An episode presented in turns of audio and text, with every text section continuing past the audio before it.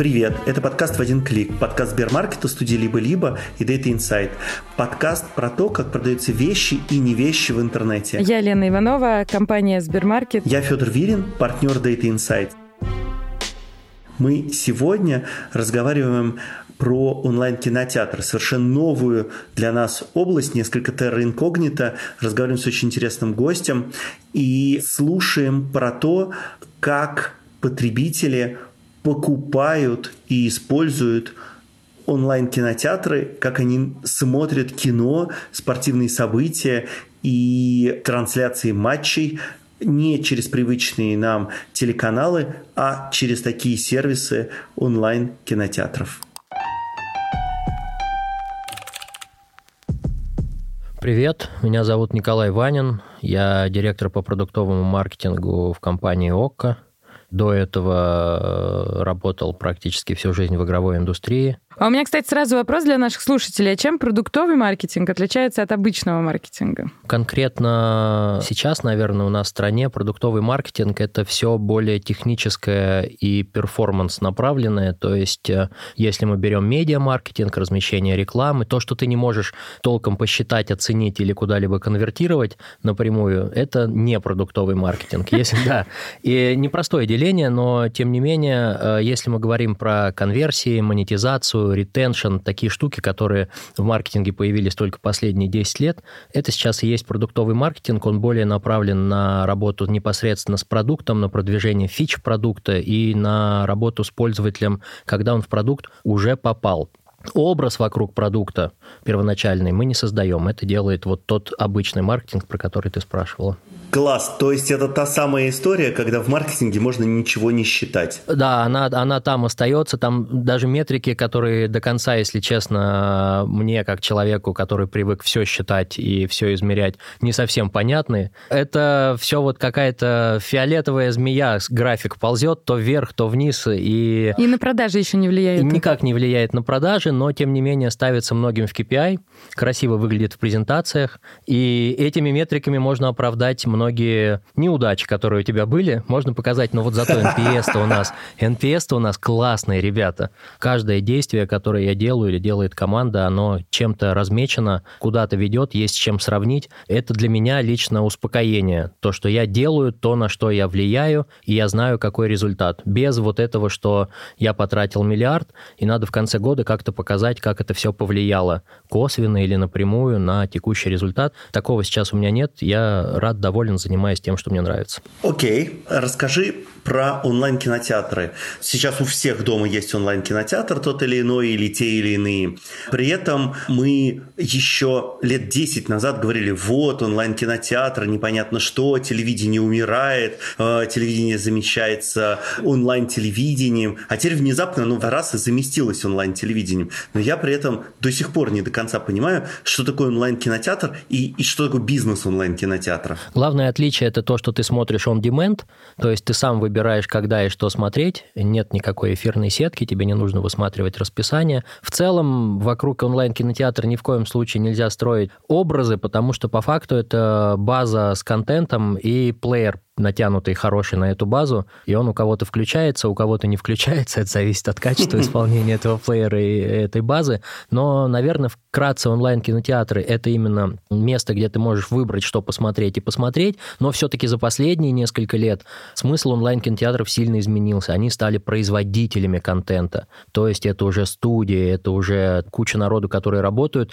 и вот сейчас онлайн-кинотеатр — это 50% продукт и 50% производитель производимый онлайн-кинотеатром контент. И это очень важное изменение, особенно в свете последних событий, которые у нас происходят. Netflix показал в первую очередь этот пример, потом HBO и потом все остальные в России в том числе. Важно производить свой контент. Это половина, а может быть и 75% бизнеса онлайн-кинотеатра современного. А когда кинотеатр производит свой контент, он другим онлайн-кинотеатрам его продает? В большинстве случаев да. Тут очень похоже на самом деле на игровую индустрию, где тоже есть проприетарные платформы, PlayStation, Xbox, Nintendo, они делают эксклюзивы, они на этих эксклюзивах живут там какое-то время, и в большинстве случаев если еще несколько лет назад пытались это все оставить навсегда в рамках платформы, сейчас рынок диктует то, что все-таки надо поделиться, надо продать контент второй раз, третий раз уже не своим пользователям, а пользователям других онлайн-кинотеатров. Ну, представь себе, у тебя есть 10 миллионов пользователей, ты им показал этот контент, ты собрал деньги. Больше новичков на этот контент через год к тебе уже не идет но он все еще в принципе хорош, он был на слуху, ты провел хорошую рекламную кампанию. Почему его не выложить на соседнем кинотеатре, заработать с этого денег и заработать еще больше охвата аудитории, например, в преддверии выхода второго сезона этого сериала эксклюзивно на твоей платформе? Прикольно. Звучит очень логично, да, поэтому вопрос э, вот этого периода эксклюзивности, прав, которые ты передаешь третьим лицам, и того, что ты будешь дальше делать. Если ты планируешь снимать новый сезон, блин, конечно же, покажи его по всем каналам, по телевизору покажи, собери аудиторию, сделай этот NPS, CSI и все остальное, и они придут тебе на второй сезон. А как вообще построена модель монетизации в онлайн-кинотеатрах? Модель монетизации в онлайн-кинотеатрах. Базовая модель — это подписка, свод она у нас называется. То есть ты подписан, и ежемесячно с тебя списывается рекуррент, и ты смотришь в тот момент, когда тебе захотелось то, что ты хочешь посмотреть.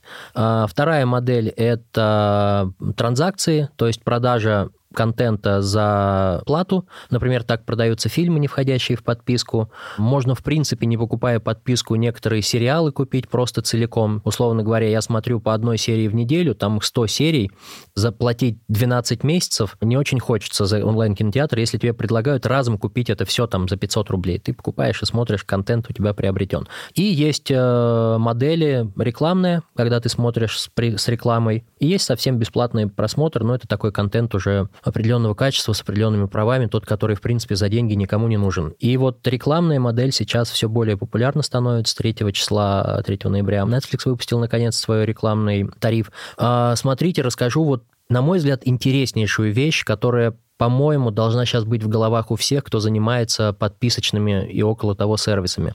Вот смотрите, у Амазона есть основной тариф, он стоит 10 долларов они выпускают тариф за 7 долларов. В этом тарифе каждые несколько минут будут крутиться рекламные ролики, пока с ужасным таргетингом, очень широким, типа Бразилия, ну, у них нет своей системы, а там Бразилия мужчины, поехали, давайте крутить ролики. В начале, в середине, в конце, не суть. Как они сами говорят уже в рамках своих метапов, а не в рамках каких-то пресс-релизов, это тариф достаточно плохой, ущербный, чтобы с него не даунгрейднуться с нормального тарифа на него не перейти. Ну, ты не захочешь из тарифа за 10 долларов, где ничего этого нет, перейти в тариф за 7. То есть угу. они не боятся каннибализации базы.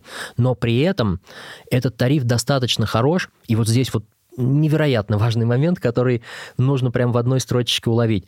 Это тариф для тех, у кого же есть подписка на другой онлайн-кинотеатр, и они иногда хотят смотреть Netflix. Вау, то есть это даже не для первого входа. Это очень важный момент. Все думали, мы думали, мы на это смотрели, что это будет типа entry level. Это для входа, дешево вошел, и потом там конвертнулся, не захотел смотреть рекламу. Они уже говорят о том, что подписки должны сосуществовать. До сих пор риторика внутри всех онлайн-кинотеатров, внутри программ лояльности, что как сделать так, чтобы пользователь пользовался нами и не ходил к другими. Там уже говорят о том, что как сделать так, чтобы несколько подписок сосуществовало и имело свой смысл, имело очень явное позиционирование. Это нас возвращает к этому избитому столетнему кейсу, когда, помните, Volkswagen Жук начали продавать, он не продавался, потому что все говорили, зачем у меня огромный Cadillac там или что-то подобное, зачем мне этот Жук. И когда они изменили позиционирование и сказали, что это вторая машина, машина для жены,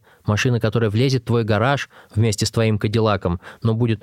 В этот момент начались продажи. Здесь такая же ситуация.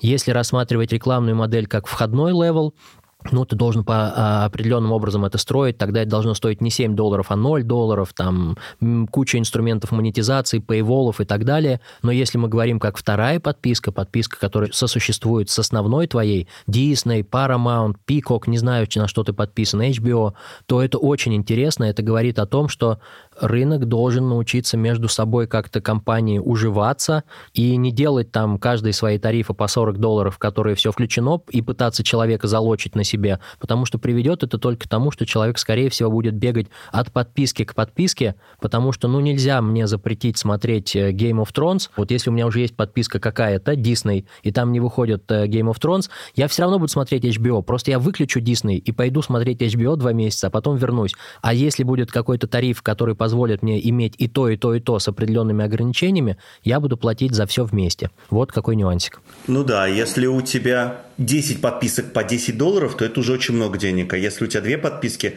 и всего за 17, то это, в общем, понятная история. Я вижу сейчас, что российские кинотеатры, онлайн-кинотеатры, они говорят, а расширь свою подписку за счет соседа. И тогда у тебя в, там, ты добавляешь еще 200, 300, 400 рублей в месяц, и у тебя появляется, кроме подписки ОККО, еще внутри ОККО еще и э, кинопоиск например. Внутри ОК получить кинопоиск – это, скорее всего, мечта, потому что это две разные экосистемы, а, Сбер и Яндекс, но вот в рамках экосистемы Сбера или Яндекс ты можешь себе подключить тариф Third Party студии, а, а медиатека, Старт, Море ТВ, Премьер. Да, конечно, потому что все-таки есть несколько доминирующих экосистем на рынке. Производителям контента, таким как там, там уже Море ТВ, Премьер и так далее, им э, нужно искать новую аудиторию, им нужно выходить в эти экосистемы, а в них можно войти только включившись в какую-либо из подписок, или там Сберовскую Prime, или в плюсовскую, которая у Яндекса есть. Поэтому, да, конечно, ты не выходя из своей экосистемы, можешь докупить еще какой-то контент. Получается, что онлайн-кинотеатры конкурируют STM-ами, сравнивая с классическим ритейлом.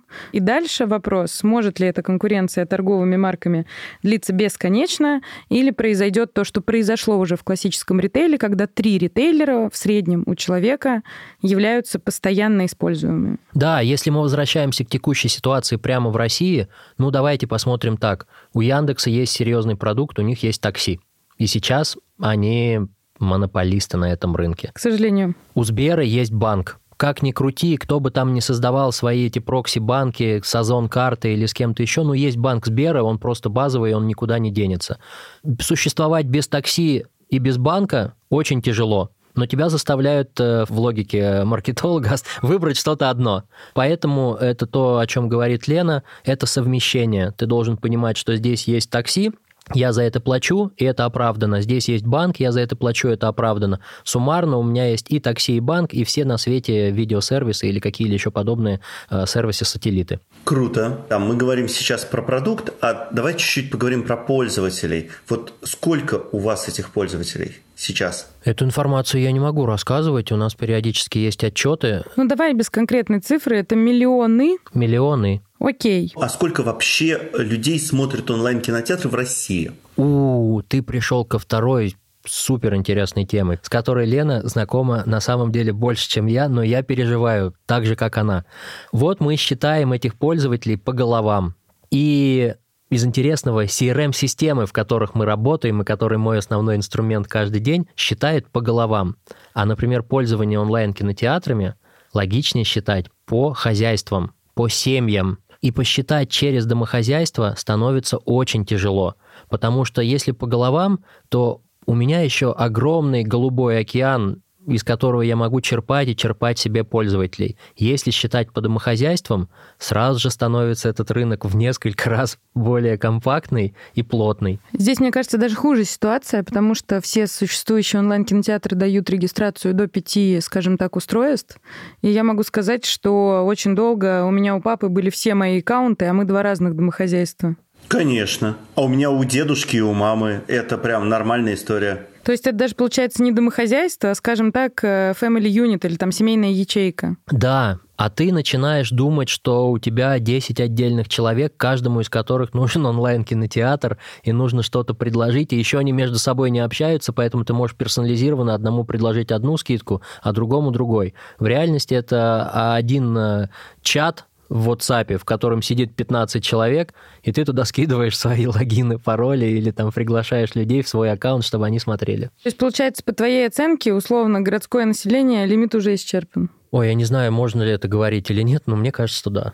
Ну, вообще там идеальный для меня клиент, который никогда не слышал об онлайн-кинотеатре. Я к нему подхожу и говорю, а хочешь смотреть без рекламы на пяти устройствах? Да, хочу. А разве так можно? Конечно, можно. Давай. Вот таких людей, по-моему, уже не осталось. Судя по тому, сколько за эти 10 лет существования ОК было выдано триалов э, в нашем сервисе, есть еще Иви, есть Кинопоиск.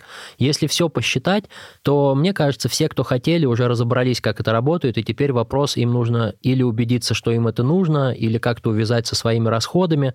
Но таких вот новичков совсем из пещеры, которых мы достали, и они не слышали о таких прелестях, уже нет. Ну хорошо. Есть семья. В этой семье в среднем в России э, полтора ребенка, два землекопа и две трети, мама, папа. И эта семья принимает решение, э, что смотреть прямо сегодня и что смотреть в долгую. И из этого э, рождается запрос к онлайн-кинотеатру. Мы хотим смотреть этот кинотеатр или этот кинотеатр кинотеатр. Это решение ведь, наверное, принимает не один человек в семье, а несколько. Мы с тобой чуть раньше говорили о том, что есть мультипрофили, есть возможность добавить много людей в свой аккаунт, и система сейчас э, все более персонализируется, поэтому у каждого пользователя есть свой аккаунт. Кто принял решение что-то смотреть, в том аккаунте он и посмотрит, там и останется это в истории, там и построится рекомендация на основе этого просмотра. Да, конечно, мы не исключаем момент, момента, что я сижу, смотрю футбол, подходит ребенок, хочет посмотреть мультики, я прямо из своего аккаунта ему включу мультики. Я не буду переходить в его профиль. Но в целом все-таки есть мультипрофильность, она есть во всех уже продуктах. Кто принимает решение, на мой взгляд, это второй вопрос. Первый вопрос – это просто сколько их людей, сколько у них профилей, хотят ли они иметь персональную историю, персональные рекомендации. И на основе этого я там буду для них этот контент и создавать, в том числе производить, и предлагать им там путем э, различных инструментов и систем рекомендаций. Ну, здесь интересный момент по поводу рекомендаций и вообще кастомизации продукта под пользователя. Я до недавних времен была активным пользователем Netflix. В какой-то момент, когда Netflix не было в России, у меня был турецкий аккаунт. Было два года, когда рекомендательная система Netflix, на мой взгляд, была эталоном. А потом я наблюдала за следующими двумя годами, которые я называю «горе от ума». Когда информации о пользователе так много, что выстроить рекомендацию Netflix релевантную уже не может. И я видела это не только у себя в аккаунте, общаясь с друзьями, очень многих такое ощущение. И мы для себя определили, что любой email или там машин learning, он имеет пик, после которого начинает неустанно падать. И э, нужно ли онлайн-кинотеатру делать эти рекомендации? Или все-таки нужно выстраивать историю именно от прямой потребности пользователя? Ну, про ML есть анекдот такой. Заходит машин ленинг алгоритм в бар. И бармен говорит, что вам налить? И он говорит то же самое, что и всем остальным. Потому что машин ленинг у нас путают со всем, чем не попадя, и все-таки машин ленинг это то посмотреть, как сделали все остальные, и предложить тебе приблизительно то же самое. Там многие смешивают его с АИ, хотя это разные совершенно вещи. А если брать машин ленинг, ну да, здорово, он как раз то, о чем говорит Лена, он посмотрит, что смотрят все остальные, и начнет тебе предлагать такое же что-то средненькое. Поэтому увлекаться машин ленинг моделями и такого рода рекомендациями не стоит. А, естественно, есть там и персональный предпочтения. То, о чем говоришь ты, почему изменился алгоритм Netflix, и почему он меняется у нас в России в том числе. Но есть еще нюансы. Есть э, настоящая рекомендательная система, а есть то, что нам нужно тебе показать. И я знаю, что тебе бы, может быть, в нормальной ситуации никто бы не порекомендовал смотреть сериал «Чикатило». Но так как это мой эксклюзив, и мне нужно, чтобы его посмотрело больше людей, я тебе его в рекомендации покажу. А там уже сама решишь, смотреть или нет. Еще один анекдот про не машин ленинг, а про аналитиков и бар. Когда аналитик заходит в бар и говорит «пиво мне и этим двоим», Соответственно, бармен говорит, ну их же трое. Он говорит, ты что, их двое, я аналитик, мне виднее. Вот. Слушайте, вот если мы говорим про пользователей, мне интересно, а кто является драйвером роста кинотеатров? Ощущение, что этим драйвером являются не взрослые, а дети. Но возможно, что я не прав. Детское смотрение огромную долю занимает в просмотре всех онлайн-кинотеатров. Э, у каждого по-разному. У кого-то 30%, у кого-то еще больше. Ого! Ну, во-первых, давай так, детским смотрением мы называем просмотр детского контента, и если ты вдруг решишь посмотреть Шрек, то тебе засчитают детское смотрение. Хотя смотреть ты его мог э, со своими друзьями, потому что, ну, Шрек весьма веселая и взрослая история. Также детский контент, у него есть особенность, то, что его смотрят за поем, ребенка его включают, он играет, ребенок не всегда смотрит в этот момент в телевизор, из-за этого растет все равно показатель смотрения. Тем не менее, тонкий момент. Есть э, контент и инструментарий, который привлекает людей, а есть, который удерживает. Вот если брать детский контент, это тема на удержание. Ведь по факту ты в конце месяца, перед тем, как оплатить следующий месяц подписки, анализируешь, а стоит ли вот то, что я сейчас оплачиваю за 400 рублей, стоило ли оно того, и будет ли оно стоить в следующем месяце. И тебе нужно вспомнить, да, я пять раз там в него заходил, каждый раз по 250 рублей, нормально, мне подходит. Вот условно говоря такое. И детский контент как раз в момент продления для многих людей становится причиной, почему нужно продлиться в следующий период. Кто-то месяц покупает, кто-то сразу год, год, ты думаешь, ну, ребенок много смотрит, без рекламы, как здорово, и я хочу, чтобы он продолжил это смотреть. Поэтому, вот, например, если мы говорим про эксклюзивные title ы, которые производят сами онлайн-кинотеатры, это почти всегда title ы на привлечение людей. Приходи к нам, новичок, у нас есть контент, у нас есть то, чего нет у остальных. Детский контент реже намного бывает в эксклюзиве, он почти у всех там одинаковый. У нас, например, есть есть мультфильм эксклюзивно, а в целом вот э, больше такого эксклюзивного детского контента нет почти ни у кого. Одинаковый каталог. И вот в момент продления ты думаешь, да, ребенок смотрел, да, мы долго, ну, тем более, когда ты включаешь ребенка, ты получаешь свободное время, когда ты включаешь ему мультик, и ты прям вот именно про это думаешь. Поэтому детский контент — это на пролонгацию подписок, на ретеншн. Слушай, а вот э, здесь уместно задать этот вопрос. Кто-то мне говорил про то, что в России, помимо, собственно, производимого контента, просто бананзу делают турецкие сериалы. Да, турецкие сериалы — это интересное явление. Они делают э, сумасшедшие просмотры. Их смотрят, наверное, больше, чем обращение президента на Новый год людей. Э, смотрят и смотрят. Ну, у них там есть нюанс. У них этих сериалов по тысяче серий. То есть ты вообще не боишься его высмотреть. Ты можешь крутить с утра до вечера, с любого места начать. А, вот это вот «Постучись в мою дверь», «Черная любовь» и все остальное. Я знаю все эти названия, они у нас у всех в топах по просмотрам, но они почти везде распространяются по модели рекламной или вообще бесплатной. То есть это не то, за что ты можешь сказать, заплати-ка мне в этом месяце и заплати мне в следующем. Это не было идеи спродюсировать собственный какой-то сериал, потому что действительно тысяча серий, аналог современной Санта-Барбары, точно тот же синдром, что с детьми, когда ты спрашиваешь, стоила ли моя подписка, о, я посмотрела 70 серий про любовь. Э, не было ли идеи создать собственный эксклюзивный вот этот вот турецкий контент или про турецкий контент для того, чтобы как раз и для не детской, а для женской аудитории это пролонгировать? Планировать? Ответ на твой вопрос ты получишь осенью 23 года. Ого! Да, потому У нас что эксклюзивчик тут. Ага. Производственный цикл э, сериалов занимает э, там почти год, и вот был февраль, началась вся эта история, начинало становиться понятно, что мы новый контент будем получать намного реже от западных студий. И на фоне этого как раз стали крутить, начали покупать неодно, неоднозначные продукты из Кореи, из Китая, из Португалии, из Турции. Что-то из этого выстрелило.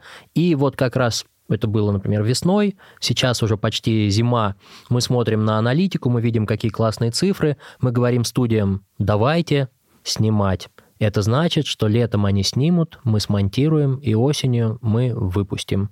И это касается не только турецких сериалов, а всего российского контента. В следующем году, начиная с лета, его будет очень много. Мы будем смотреть на каждом онлайн-кинотеатре десятки новых тайтлов, десятки новых сериалов, иногда вторые сезоны, чаще всего первые, и их будет очень много, и это тоже интересный будет рынок, потому что когда его станет много, встанет наконец-то вопрос качества, потому что сейчас, в принципе, смотрят то, что выходит в большинстве случаев, не так много контента. И мы тогда увидим что-то типа турецкого в том числе. Мне всегда казалось, что рекомендации онлайн-кинотеатров должны взорваться, вот, например, от моего телесмотрения, потому что э, я смотрю исключительно определенную направленность контента, и э, это чаще всего триллеры, чаще всего психологические, реально фильмы, над которыми есть подумать, еще желательно, чтобы с открытым финалом.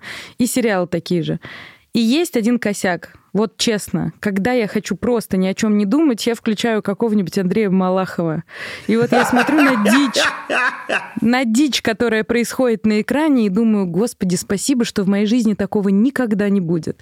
И я каждый раз, когда это делаю, вот думаю про бедные онлайн-кинотеатры. Они такие думают, там человек с раздвоением личности. Я смотрю «Магазин на диване» вместо Малахова. Вот, Класс. кстати, тоже На самом деле очень, очень круто, рекомендую, если хочешь прочистить мозги э, и в целом иногда очень интересные моменты подметить. Магазин на диване – это то самое, что нужно. Порекомендуй лучший. Блин, включи ТВ-1000 или что-то подобное.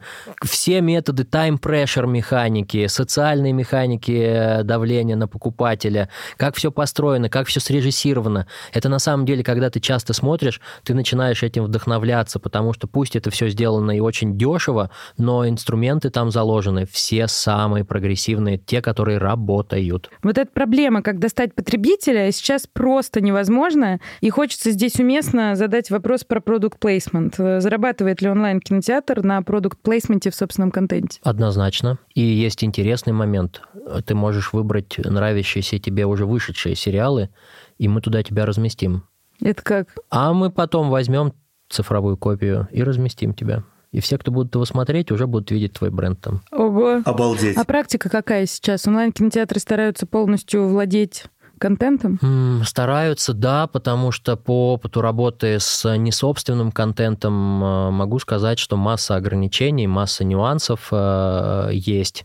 А стараются, конечно же, с собственным владеть. Сейчас все-таки еще, э, ну и она останется ситуация часто, когда студии производят контент и потом его уже продают кинотеатру. Тогда там уже у кинотеатра меньше прав и меньше возможностей влезть в само производство. Контент производить дорого? Очень дорого. Иногда создается впечатление, что нужно выключить весь э, маркетинг, просто на эти деньги произвести хороший турецкий сериал, и он просто дойдет до людей естественным путем, э, и ты получишь в итоге больше и людей, и прибыли и всего остального, нежели чем проводя маркетинг там каких-то чужих сериалов. Контент очень дорогой, очень долго его производить. Наверное, это субъективное мнение, но мне вот, например, сопоставляя стоимость производства контента с тем, сколько он привлечет и удержит людей, я не всегда нахожу в этом э, логику и какую-то выгоду. Но опять же, собственный контент это не только в моменте пользователи и подписки,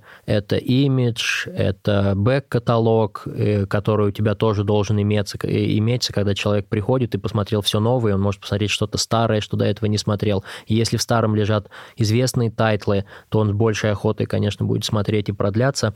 Поэтому роль собственного контента, ее нужно оценивать многогранно. Есть и мгновенная выручка, есть retention, есть бренд, есть, в принципе, commit ы со студиями, которые, снимая для тебя, не снимают для кого-то еще, что тоже, на самом деле, очень важно. Ты, приобретая контракт со студией, которая сняла первый сезон сериала для премьера, ты, например, имеешь право не выпускать второй сезон сериала для студии премьеры, если ты уже с этой студией работаешь. Соответственно, второго сезона для многих сериалов, например, в этом году, в следующем году не выйдет, потому что компания Okko подписала, ну, массу студий, просто на данный момент, мне кажется, больше, чем у кого-либо. На следующий год там такой pipeline продакшена, что, по-моему, все, что снимают, сейчас снимают для Okko и для Иви. Ну, У меня здесь есть вопрос. Дело в том, что контент и его популярность напрямую зависит реально от творческих групп, которые им занимаются. И я точно знаю такие кейсы в Америке, точно знаю такие кейсы в Европе, пока не знаю таких кейсов в России. Когда есть супер успешный сериал, он идет первый сезон, второй сезон, и конкурирующий медиасервис перекупает не сериал, а всю творческую группу этого сериала, как раз занимая его время. И они делают, они могут даже другой контент делать, даже не похожий. И более того, есть студия в Америке, не буду называть ее имя, которая как раз ждет, когда выстрелит на другом сервисе э, тот или иной творческий коллектив и перекупает его за бешеные деньги к себе на трехлетние эксклюзивы. Вот насколько ты считаешь, это будет происходить в России? Это происходит. Ты смотришь э, какой-то хит прошлогодний на какой-то из платформ и думаешь, как здорово, какая классная студия. Ты заключаешь с ними контракт. И больше ни на одной из платформ, кроме твоих, не выходит ни сиквелов, ни приквелов, а происходит новый, ну, выпускается новый контент. Жесткий кинобизнес. Да. Замена кинобизнеса получается, реально. Это же и есть кинобизнес, он ничем не отличается. То есть это те же самые студии, которые производят тот же самый э, контент, но немножко в другой упаковке. Разве нет? Да, и там много студий, которые делают телевизионный суперпопулярный контент, э, в том числе сейчас на эксклюзивах с разными платформами. Да, конечно же, э, успех сериала зависит от э, того, кто его производил, но сейчас, благодаря, опять же, онлайн-кинотеатрам, у которых, в принципе, э, работа построена на данных, на аналитике и на всем остальном, мы сейчас этим студиям даем намного больше вводных изначальных, для начала производства. Если раньше они знали, что вот сериал «Физрук» зашел, есть аудитория, которая смотрит «Физрук», и нам нужно снять что-то подобное, то сейчас я им могу рассказать, сколько в рамках каждого из продуктов мужской, женской аудитории, длина серии какая должна быть. Ребята, 50 минут для вас тяжело, сделайте короче. Или там наоборот, количество серий и даже моменты, какие кадры люди, на которых часто перематывают, пересматривают. Я все это могу сказать, и какие-то актеры будут появляться чаще в промо или в самом сериале в дальнейшем. Ты знаешь, вот в это я, к сожалению, не верю. Несмотря на то, что у меня здесь соведущий и аналитик уровня бог, я как раз в это не верю, потому что кино и продакшн контента очень близко к искусству. И невозможно, основываясь на аналитике, создать игру в кальмара или русских содержанок, которые бомбанули. Это должно быть какое-то чувство нового, того, что в аналитике еще не видно. И это меняет аналитику. Так же, как картины, которые там прорывные были. Да, но при этом были передвижники, была идея. Они берут к себе э, Архипа Ивановича Куинджи и говорят, что у тебя вот есть там определенная направленность, ты в ней работаешь. Для народа должно быть понятно. Не надо больших загадок, хотя бы вот визуально. Сделай понятно. И то же самое с э, производством для онлайн-кинотеатров. Я могу сказать, что да, ты делал до этого супер сериалы для телеканала «Домашний», но у нас женской аудитории в два раза меньше. Добавь, пожалуйста, сильную мужскую линию. Это вряд ли изменит контент как таковой, и надеюсь, что не испортит, но это сильно нам изменит э, формат продвижения и результаты дальнейшие. Все так. Но здесь получается, что есть искусство, а потом его массовизация. Получается так? Да. Но по сути это спор вот о чем. Может ли один актер вытащить весь сериал или фильм? Или это может сделать только вся команда, и один актер не играет роли? Для начала, чтобы актер не сыграл и не сделал кто-то должен это кому-то показать. Ну, то есть есть куча проектов потрясающих, вот они остались там на полке у кого-то на дисках, и все. Один актер не может заниматься дистрибуцией. Это работа большого количества людей, и мне всегда нравится смотреть, как работают наши продюсеры, кто занимается непосредственно контентом, как они, получая от нас данные, как они их интерпретируют, что они решают брать, что не брать. Там творчество, ну, мне это очень нравится, здорово, что оно существует. Как только мы придем к э, механизмам и каким-то алгоритмам, творчество не станет, будет просто контент. Надеюсь, я не доживу до этого. Ну, доживешь, доживешь, не волнуйся. Ну, Netflix на самом деле уже вовсю использует не очень, на мой взгляд, успешно, но использует все перечисленные нами технологии, анализирует по 80 тысяч кадров из каждого эпизода на основе того, как отреагировали 80 миллионов людей при просмотре этого кадра, были ли паузы, были ли попытки включить субтитры, значит, здесь что-то непонятно, были ли там, что только не происходило в этот момент, и они очень сильно шейпят свои сериалы. Дает ли им это преимущество в контенте, это другой вопрос, но во всяком случае у них есть направленность на то, чтобы все было обсчитано то есть вот постер, который они тебе показывают в ленте, у них же на каждый сериал масса обложек, и они со временем тебе показывают одну, ты не посмотрела. Завтра заходишь, они тебе покажут другую, третью, пятую, десятую, и в какой-то момент ты задержишься на этой обложке. И они скажут, ага, женский здесь должен быть профиль в этом э, постере, и так далее, и тому подобное. Ведет ли это нас к чему-то хорошему, мы не знаем, но это происходит. Очень важный момент ты затронул, что, может быть, имеет смысл финансировать классный контент и не финансировать в маркетинг. Но у меня есть иногда ощущение ровно обратное. А, расскажу пример. А, есть сериал, называется «Сенсейт» или там «Чувство восьми». Все, кто смотрел этот сериал, говорят, что это бомба, пушка, вообще совершенно новая идея, классная история, классные переплетения сюжета, не скучно ни секунды. Но он настолько дорогой, что его закрыли после второго сезона, ну, потому что там производство каждой серии как э, блокбастер. Поскольку его закрыли, его перестали промотировать, и та же самая игра в кальмара, которую как бы очень активно промотировали, она взлетела на более высокий рейтинг. И, на мой взгляд, маркетинг сейчас более важен, чем контент. Ну, когда я сказал про то, что можно отключить маркетинг и включить сериал, ты же понимаешь, что это ну, фантазия такая какая-то, она, мне кажется, у любого маркетолога в какой-то момент появляется. А что, если просто выключить всю рекламу и позвонить всей стране по телефону и сказать, приходи в нужный день на распродажу? Ну, фантазии такого рода бывают. Мы так делали, не, Более не того, работает. так делают, да. Маркетинг, ну да, я же сказал, то, что это все-таки сейчас уже не производство какое-то вот мое творчество, я его выпущу, и оно найдет свет. Сейчас такие деньги в это вкладываются, и столько людей стоит за финансированием этого сериала, производством, промоушеном, что, ну, конечно, все, все элементы важны. Когда, тем более, конкурируют кинотеатры, когда есть эксклюзивы, когда не может человек просто по Первому каналу в один день посмотреть этот сериал, да, дистрибуция важна. Любая популяризация любого явления приводит к тому, что маркетинг является более ключевым, чем содержание. И мне кажется, что продакшн киноиндустрии, сериальный и онлайн-кинотеатров дошел до того момента, когда ты можешь снять охренительно талантливый сериал, но если не будет должной пирамиды маркетинга, выстроенной под ним, то все это рухнет. Однозначно, однозначно. Есть каналы коммуникации, есть прочие инструменты, которые работают. Если этого всего не будет, ты взаим э, заранее в проигрышном положении, ну, абсолютно согласен. Нельзя снять «Игру престолов» э, и выпустить ее без рекламы, чтобы она так взорвала рынок. Ну, смотри, есть еще такой момент. Если раньше, совсем раньше, когда мы были маленькие, все распространялось очень линейно, и вот если я, кстати, про это очень часто думаю, на примере, правда, не сериалов, а музыкантов, то, что раньше у музыкантов их век популярности был значительно больше, потому что, в принципе, и восхождение было намного дольше. Ты сначала начинал играть где-то там в подвалах, потом в клубах, потом первый раз на локальном радио появился, потом на региональном, потом тебя стали крутить везде,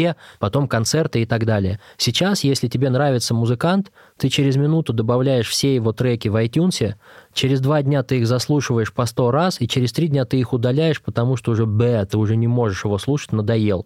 То же самое касается сейчас и с распространением видеоконтента. Медленно его распространять уже нельзя, он стареет очень быстро, скорость информации высокая, форматы, мода, все меняется. Сериал нужно распространить быстро, в момент, чтобы он охватил всех, чтобы это казалось явлением. И это невозможно сделать, если ты даже супер талантливо снял и выложил его у себя на страничке во ВКонтакте и ждешь, что там естественным путем в сарафанном радио все взлетит. Пока оно у тебя будет взлетать, э, то, о чем говорила Лена, соседний кинотеатр на это посмотрит, снимет то же самое, но такой сделает маркетинг, что просто про тебя забудут. Ведь очень много оригинальных проектов погибло именно из-за того, что про них не успели рассказать. Это очень сильно сейчас происходит в, в IT по всему миру. Если ты не взлетаешь моментально, и тебя замечают, твои локальные local success замечают китайцы, через месяц будет то же самое приложение, та же самая игра, но с таким маркетингом, что просто про тебя забудут. И это пример массы проектов. Спорт в телевидении – это огромный кусок рынка и огромный кусок денег. А что в онлайн-кинотеатрах? Спорт в онлайн-кинотеатрах – это не новая уже история, она существует, и если бы не события последнего года, то я думаю, что мы сейчас были бы совсем в другом месте по спорту, потому что это все там права в первую очередь. Даже несмотря на то, что от нас ушли многие футбольные лиги там или еще какие-то подобные. Спорт интересен, люди его смотрят, фигурное катание есть, есть российский футбол, есть какие-то там баскетбол и прочее. Совсем другой бизнес, вообще не похожий на OTT, потому что все события в лайве нужно отрабатывать в конкретный момент. Например, там базовые для всех онлайн-кинотеатров сценарий с раздачей триалов там на две недели, на четыре недели, на шесть здесь не работает, потому что люди приходят на конкретный матч Ливерпуль-Манчестер Сити. И причем приходят на него в онлайне, приходят на него в ту секунду, когда он идет. Вот, собственно, в этом да. же проблема. Да, кетчапов, досмотров там намного меньше. Э, это интересный сегмент, в любом случае будет развиваться. Вопрос только наличия, на мой взгляд, сейчас контента, и у нас в стране с ним плохо. Нам западный контент перестали отдавать. А вот смотри, вот прямо сейчас идет э, чемпионат мира по футболу в Катаре. Вот трансляции в онлайн-кинотеатрах, это же прям такая, кажется, крутая история. Оно работает? Так же, как в телевидении, или это какая-то совершенно другая сущность? Это другая сущность. Для этого нужно собрать э, и аудиторию иметь у себя, которая хочет смотреть э, live события на определенные. Это касается и спорта, и киберспорта. Очень интересное тоже направление. И, видимо, концертов еще. Я вот помню, что какой-то концерт в онлайне шел. Много концертов и у нас выходило, было целое направление на этом фокус во время пандемии особенно. Это особенное направление, свои метрики по ретеншену, по монетизации. Я думаю, что сейчас это все еще пока не определено, как это будет развиваться, и судьба этих тоже событий не ясна. Да, действительно, многие матчи и многие люди смотрели в рамках онлайн-кинотеатров, потому что есть закон, который обязывает все онлайн-кинотеатры показывать у себя общедоступные каналы, в том числе Матч ТВ, а по Матч ТВ как раз и идут э, этот футбол. Поэтому онлайн-кинотеатры рекламируют, что у них тоже можно смотреть через вот эту вот функцию просмотра онлайн-кинотеатров.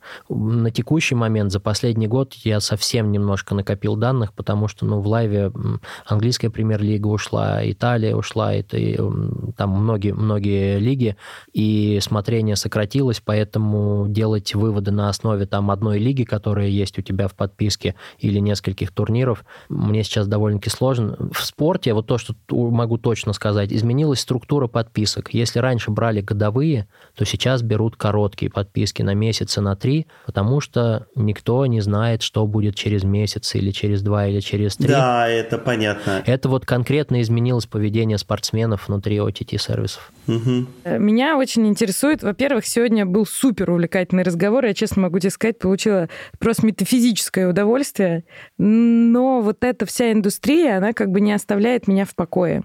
Потому что, сейчас поделюсь своей мыслью, мне просто кажется, что вот это вот, ну, контента производится уже больше, чем люди могут а, посмотреть. И киноиндустрия одна из тех индустрий, где это бизнес ради бизнеса, и по факту здесь нету физического потребления. Это потребление все-таки услуги смотрения.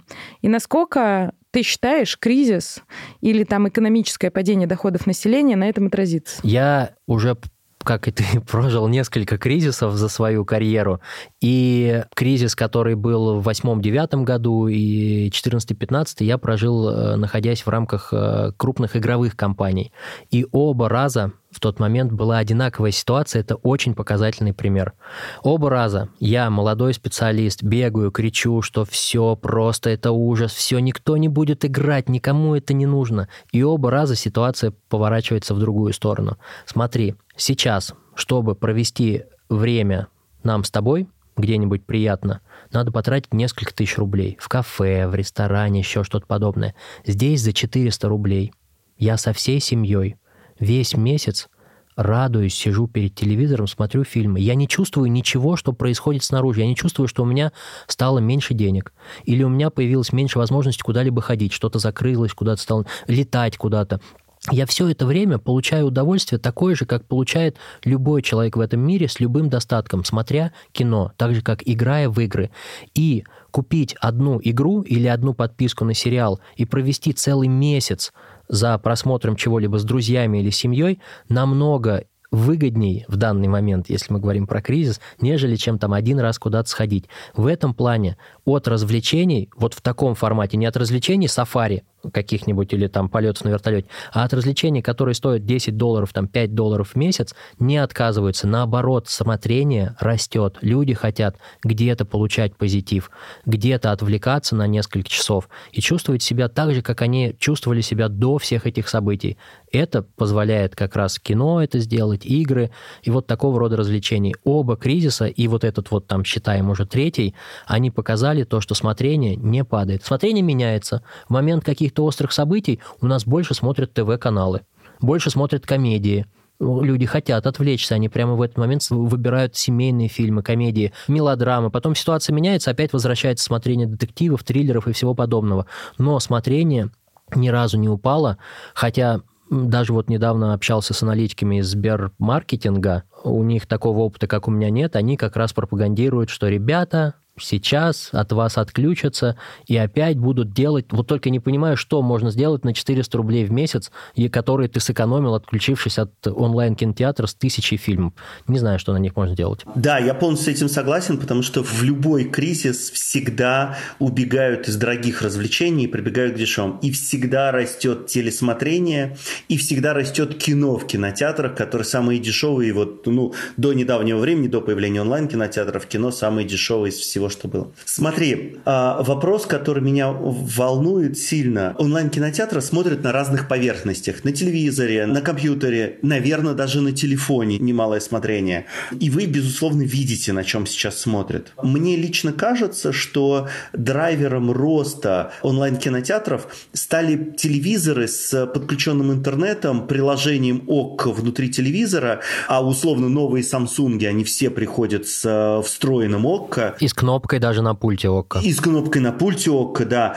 Кажется, что именно это является драйвером. А вот что на самом деле происходит с поверхностями, где смотрят э, онлайн-кинотеатр? Во-первых, ты прав и основное смотрение, э, у каждого онлайн-кинотеатра есть свои пропорции, но что говорить там, если про лидеров, основное смотрение на TV. Но, если ты помнишь, на TV нет никаких рекламных сетей. И на Smart TV нельзя просто зайти из ниоткуда и оформить подписку. То есть есть платформы, на которых тебя привлекают и на которых ты оформляешь подписку. Есть на тех, которых ты пользуешься. Вау, круто! Понимаешь, да? Рекламу я кручу, это значит мобильный веб, это десктопы и так далее. А пользуется человек уже вечером, приходит после работы, когда он зарегистрировался во время работы, он пользуется уже на Smart TV. Здесь нужно строить между ними мост, здесь нужно понимать, зачем каждая из платформ, и ни в коем случае не пытаться думать, что если человек зарегистрировался через смартфон, он и будет там смотреть. Нет, ты должен понимать там всю эту, весь набор гаджетов, которые у них есть, понимать, прогнозировать, куда его направить, как ему подсказать, а, что где там настроить и включить. Поэтому, да, здесь вот э, все платформы имеют свою функцию, но основное смотрение на TV, как ты и сказал. А, важный вопрос – это про рекламные возможности. А, прямо сейчас онлайн-видео, и в первую очередь очередь сейчас уже это не YouTube и не TikTok, как ни странно, а это именно онлайн-кинотеатры, которые прям сильно забирают аудиторию, в том числе у этих двух сервисов, они уже имеют аудиторию, сопоставимую с центральными телеканалами, э, это во всех, во всех странах мира практически. Mm-hmm. И это значит, что э, рекламные возможности смещаются от телеканалов в онлайн-кинотеатры. Но мы привыкли в онлайне, и ты это знаешь лучше меня, к тому, что онлайн-реклама – это сложные технологии, сетки, предиктивные технологии, какие-то способы очень четкого таргетирования и так далее. И для этого нужны рекламные платформы, те, которых в офлайновом телевидении нету, и еще какое-то время они зарождаются, но это плохо и медленно. При этом я не вижу сейчас ни массовой рекламы в онлайн-кинотеатрах, ни каких-либо платформ, которые позволяли таргетировать рекламу в онлайн-кинотеатрах. Вот что там сейчас происходит, что под ковром? Ну, ты не видишь, потому что ты, видимо, платишь за онлайн-кинотеатр. Я да. Да, ну, это и есть на данный момент главный барьер, главный paywall. В базе э, онлайн-кинотеатра подразумевает, что ты заплатил, чтобы не видеть рекламу, в том числе, ну и там все вот это качество, там все остальное. Но как только ты выключишь свою подписку, ты практически в любом сервисе попадешь вот в этот так называемый А-ввод. Это рекламная модель. Э, у тебя будет доступен далеко не весь каталог, а только те правообладатели, которые согласны показывать свой контент э, За рекламу? на рекламу. Да, но при этом у тебя будет очень много уже в данный момент контента с вот этой рекламой. Ты прав, и мы про это говорили прямо в самом начале сегодняшней встречи, про то, как Netflix будет таргетировать рекламу в своем рекламном э, тарифе. Очень дубово, прямо вообще как будто 20 лет назад это все происходит. Просто на какую-то страну, на какой-то сериал просто крути баннер. Без э, тот тонких таргетингов, поведенчества, триггеров, ничего такого подобного не будет. Э, оно почти так же и у остальных онлайн-кинотеатров. Я думаю, что со временем э, в себя втянут кто-то Mail.ru-шную систему, кто-то RCA, кто-то свою биржу напишет там, если захочет, у него будут на это инструменты. В данный момент рекламные инвесторы инвентарь очень сильно развивается, появляются пресс-киты онлайн-кинотеатров, там и рекламные ролики, и интеграции, про которые мы говорили. Естественно, весь инструментарий CRM-ки, баннеры внутренние, поп-апы, имейлы, пуши и все остальное, ретаргетинг, выгрузку а, обезличенных аудиторий брендом под э. Ну, то есть, если ты, например, знаешь, что бренд какой-то хочет э, рекламироваться на аудиторию, которая смотрит только мелодрамы, я не знаю, по какой причине они решили, что им нужно делать, мы можем обезличенно предоставить им эту аудиторию, которую они будут крутить уже в рекламных кабинетах, на них свою рекламу, зная, что вот эта аудитория предрасположена к мелодрамам. И это все развивается, идет семимильными шагами. Я думаю, что вот опять же 23 год это прям будет таким годом развития оводной рекламной модели по причине того, что своего контента много, ты можешь крутить там как хочешь эту рекламу. Западного контента немного, опять же, и весь фокус на твоем контенте, на твоем инвентаре. И это будет э, для кого-то новое, для кого-то развивающееся направление. Круто. Коль, спасибо большое, было очень интересно. Спасибо тебе огромное. Спасибо, что позвали. Это подкаст в один клик, подкаст Сбермаркета, студии «Либо-либо» и компании Data Insight. Над подкастом работали продюсер Маша Агличева и Ксения Красильникова, редактор Лиза Каменская и звукорежиссер Нина Мамотина.